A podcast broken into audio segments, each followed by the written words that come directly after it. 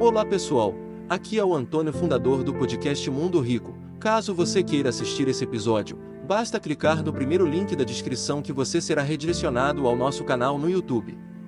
E lembre-se, se pudermos inspirar uma ou duas pessoas, então podemos inspirar o mundo. Para ser bem sucedido na vida é muito simples. Tem que fazer o que precisa ser feito. Só que a maioria não está disposta. Fala sobre, mas não faz.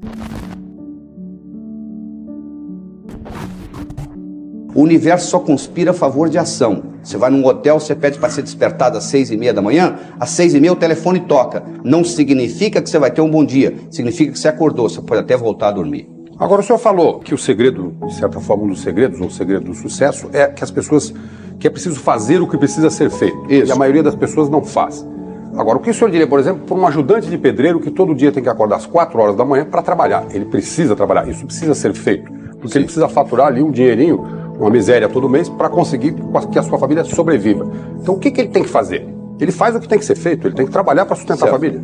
Ô Jorge, se você for numa loja de Mercedes-Benz e começar a olhar um carro e perguntar assim pro dono da loja, o que, que você acha do pessoal que não tem nem, nem condição para andar? Como é que eles fazem? Bom, alguém tem que resolver o problema deles. Se você for num hotel cinco estrelas e perguntar assim, mas e o pessoal que está na rua sem dormir? Como é que você faz? Eu- o que eu ensino é uma coisa extremamente sofisticada que você precisa de um certo nível de inteligência para atender. A minha proposta de trabalho atinge uma faixa da população. Não atinge o pedreiro, então? Provavelmente diretamente não, mas indiretamente sim. Se eu vou numa Perdigão, ou numa Golden Cross, ou numa dessas grandes empresas e mudo o modo de pensar do dono da empresa, eu automaticamente, num efeito dominó, ajudando 12, 15, 16 mil pessoas. Agora, a minha proposta de trabalho é trabalhar diretamente com o pedreiro. Eu, eu, eu acho, eu elogio quem está fazendo. Mas o sucesso Só não que tá não é minha proposta de trabalho. de todos, como o senhor defende? Quer dizer que o pedreiro não precisa ler seu livro. Não, ele, ele talvez nem entenderia o meu livro, provavelmente, Ivan. Mas se você quer me perguntar, o maior elogio que eu já recebi até hoje dos meus livros, eu entrei num táxi em São Paulo e tinha um taxista ele tinha um livro. O sucesso não ocorre por acaso no banco. E eu perguntei para ele, que livro é esse? Ele falou, é um livro que eu estou lendo. Eu falei, você está gostando? Ele falou assim, é o único livro até hoje que eu consegui ler de capa a capa. Então até o taxista eu sei que eu atinjo. Eu não sei se eu atinjo o pedreiro, mas eu não me proponho no meu trabalho atingir todos. Eu acho que eu tenho cumpro a minha missão numa faixa. Eu acho que o melhor modo de eu mudar a sociedade, e eu acho que o meu trabalho vai ajudar a transformar o Brasil, eu não estou aqui correndo corrida de 100 metros, eu estou aqui numa maratona, você vai escutar de Laí Ribeiro daqui 10, daqui 15, daqui 20, daqui 30 anos, porque nós estamos aqui para ajudar a transformar. Essa é a minha missão de trabalho. Eu não preciso trabalhar para viver, eu tenho bastante, não preciso trabalhar. Eu estou aqui fazendo uma missão de transformação das pessoas. Você vai escutar lá em Ribeiro por muitos anos. A minha proposta de trabalho foi, Ivan, pegar um a, a- classe mais privilegiada intelectualmente, se ela conseguir entender a minha mensagem, ela vai conseguir comunicar isso para os outros. Eu não consigo, num trabalho, abranger uma faixa toda. Doutor, Luiz, doutor Aiva, então, o senhor está admitindo que o sucesso não está à disposição de todos, então? O sucesso está à disposição de todos. O Laí Ribeiro não está à disposição de ensinar sucesso para todos. Ele tem um limite de trabalho. Não, mas veja bem, Claro eu lhe perguntei- Você pegar um, um- um operário de fábrica, ou um pedreiro, ou um ajudante de pedreiro, eu conheço gente que vem no meu curso que começou em Brasília como trocador de ônibus e ficou milionário, honestamente. Eu conheço gente no meu curso que era contínuo de banco e hoje é uma das maiores fortunas do Brasil, honestamente. Isso quer dizer mais a exceção do que a regra. Eu sei, mas a exceção prova a regra. É possível, é, mas infelizmente existe uma série de componentes e circunstâncias. Conversando com o público intelectual, indivíduo que tem capacidade de entender os meus paradigmas, ele já tem dificuldade de aceitar que isso é possível. Imagine então conversando com um indivíduo, coitado, que nunca teve uma possibilidade na vida. Deixa eu contar para vocês um estudo que foi feito em Harlem, eh, em Nova York, que você sabe é uma das zonas mais pobres do mundo. Eles, fiz- eles pegaram um grupo de estudantes em Harlem e dividiram em dois grupos, todos na mesma classe. Um grupo tinha o privilégio de uma vez por mês, durante seis meses, passar um dia em Manhattan, sabendo, vendo como que um executivo vivia, como que ele tomava o café da manhã, como que ele trabalhava, etc. E outro grupo não tinha essa possibilidade. Dez anos depois eles reavaliaram, sabe que eles descobriram, Roseli? Que o grupo que durante seis vezes teve a possibilidade de ter aquela visão de como o executivo funciona, estava muito melhor financeiramente, intelectualmente, que o outro grupo. O que nós precisamos dar para as pessoas é visão. Mas aí mesmo a classe elevada não tem visão no Brasil. Se perguntar para um jovem de 16 anos hoje, qual é o seu maior sonho? Sabe o que ele responde para você? O dar para o exterior. Agora, quando eu lhe perguntei sobre a questão do que precisa ser feito, quer dizer, eu não, eu não lhe perguntei no sentido de dizer é preciso ler ou estudar ou ter um curso com o Lai Ribeiro. O senhor disse isso como uma essência até do seu ensinamento. Mas Sim. como uma essência independente do senhor ensinar ou não. Ou seja, o problema é que as pessoas não fazem o que deve ser feito. É, mas elas Então, não fazem por várias razões, Por, né, só- Jorge? para um telespectador comum, um trabalhador que acorda 4, 5 horas da manhã todo dia, que de repente pode estar nos assistindo, apesar de ser tarde, o que, que é que ele não faz que ele deveria fazer? Bom, primeiro, ele, se você perguntar ele o que, que ele quer na vida, ele vai falar o que, que ele não quer. Ao invés de ele se concentrar no que ele quer, ele se concentra no que ele quer. Não quer. Você pergunta para ele, o que você quer? Eu não quero doença, eu não quero pobreza. Eu não estou perguntando o que, que você não quer, eu quero saber o que, que você quer. Então, o Ele indivíduo, de um modo loteria. geral, Jorge, o indivíduo, de um modo geral, está concentrado naquilo que não quer. Então, a primeira coisa que eu ensino é o seguinte: você tem que concentrar naquilo que você quer e não naquilo que você não quer. Se você se concentra naquilo que você não quer, ao invés de se concentrar naquilo que você quer, é como se você estivesse dirigindo um ônibus, olhando pelo retrovisor. Você sabe de onde você está vindo, você não sabe para onde você está indo. Segundo, só querer não é poder. Eu acho que a frase querer é poder é furada. Se você entrar numa quadra de basquete com regra de ping-pong, você não consegue fazer um ponto. Não é só querer ganhar o jogo. Você tem que conhecer a estratégia, você tem que conhecer a regra. No livro Prosperidade eu ensino a lei do ganhar, a lei do gastar, a lei do economizar e a lei do investir, que são leis universais que funcionam no Brasil, no Japão, nos Estados Unidos. Se você não entende a lei do ganhar, a lei do gastar, a lei do economizar, a lei do investir, você pode ser um excelente matemático, um excelente linguista, você vai depender do salário do fim do mês. As suas técnicas sempre me parecem um programa para um computador de quinta geração. Ou seja, eu não consigo ver um vírus que conseguisse desestabilizar o seu sistema. E as pessoas costumam aprender na vida mais através dos seus erros do que através de mantras técnicos. Sim. Onde você errou para aprender o que você aprendeu? Você aprende, boa pergunta, Pedro. Você aprende na vida através de duas coisas. Você aprende através da sua própria experiência, que está incluindo os seus erros, e você aprende através das pessoas que sabem. Sabe o que, é que eu fiz para aprender através das pessoas que sabem? Eu procurei quem sabia. Eu procurei os candidatos, os, indivíduos que ganharam o prêmio Nobel. Então eu falei, eu, eu posso aprender por conta própria, mas vai levar muito tempo. Existe um ditado que diz o seguinte: o tempo é o melhor dos mestres, só que acaba matando todos os seus discípulos. Então eu falei, eu não quero esperar aprender por conta própria. Eu vou aprender de quem sabe. Quem sabe? E eu questionei, bom, de quem deve saber quem ganhou o prêmio Nobel.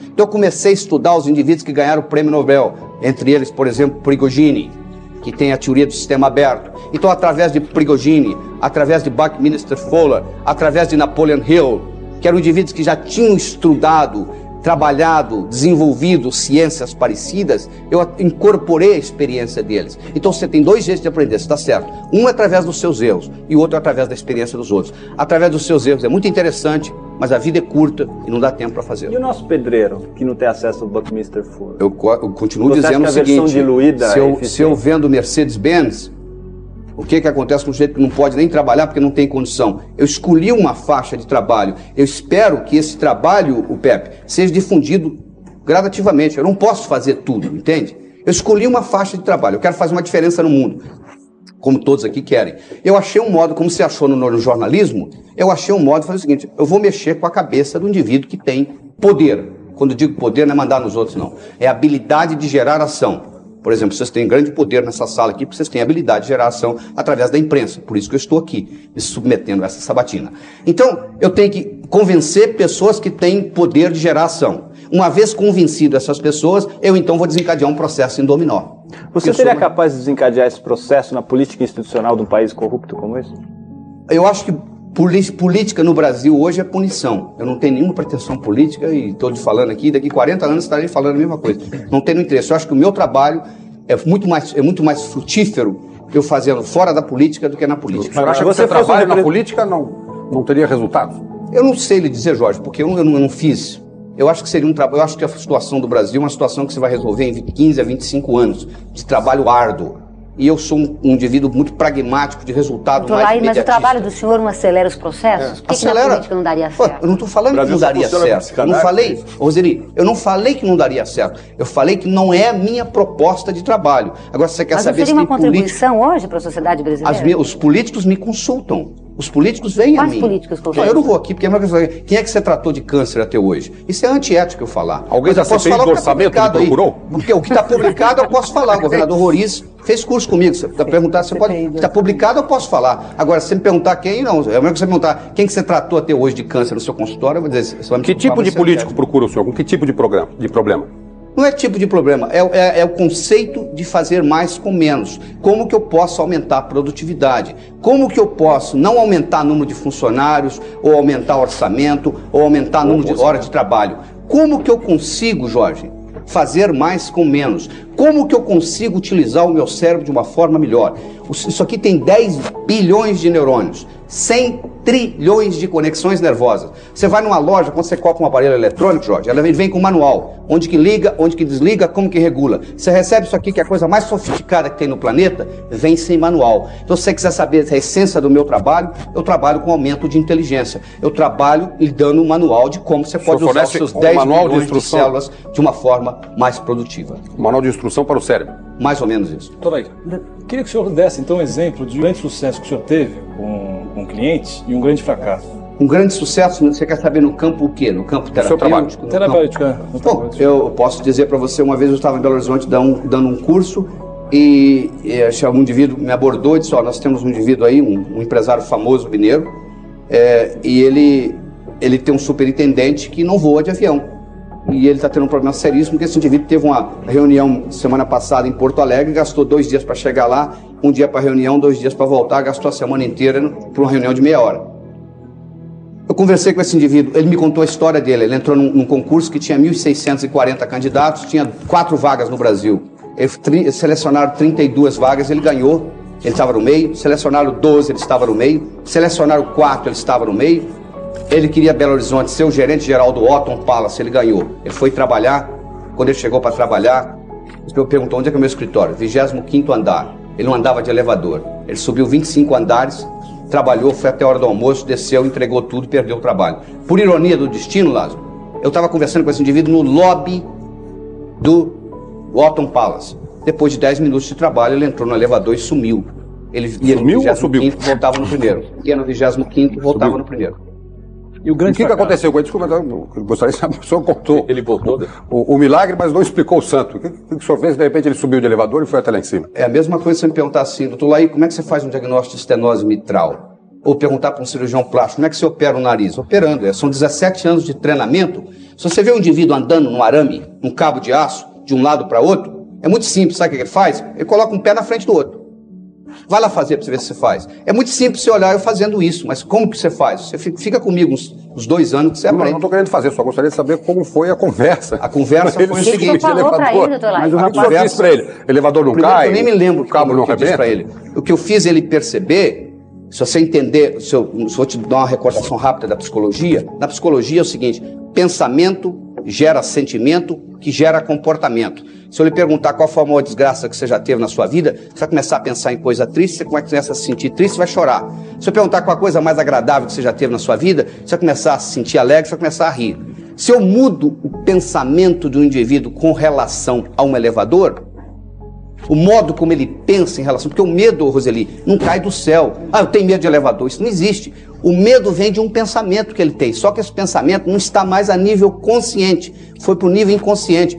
99% do que nós pensamos vem do inconsciente. Então o consciente é muito pequeno. Então, quando você traz a nível consciente esse componente linguístico, o alfabeto do cérebro, da linguagem cerebral, é muito simples, tem três letras: imagem, som e sentimento. Se eu trabalho com a imagem, com o som e com o sentimento, do modo como ele pensa em elevador, o sentimento dele muda o comportamento dele muda. Você gostaria de viver de YouTube, fazer seu próprio horário, trabalhar de onde você quiser e principalmente gerar muita receita? Finalmente a gente lançou o Viver de YouTube, que é o único treinamento no mercado que vai te acompanhar do absoluto zero até a criação do seu canal de sucesso.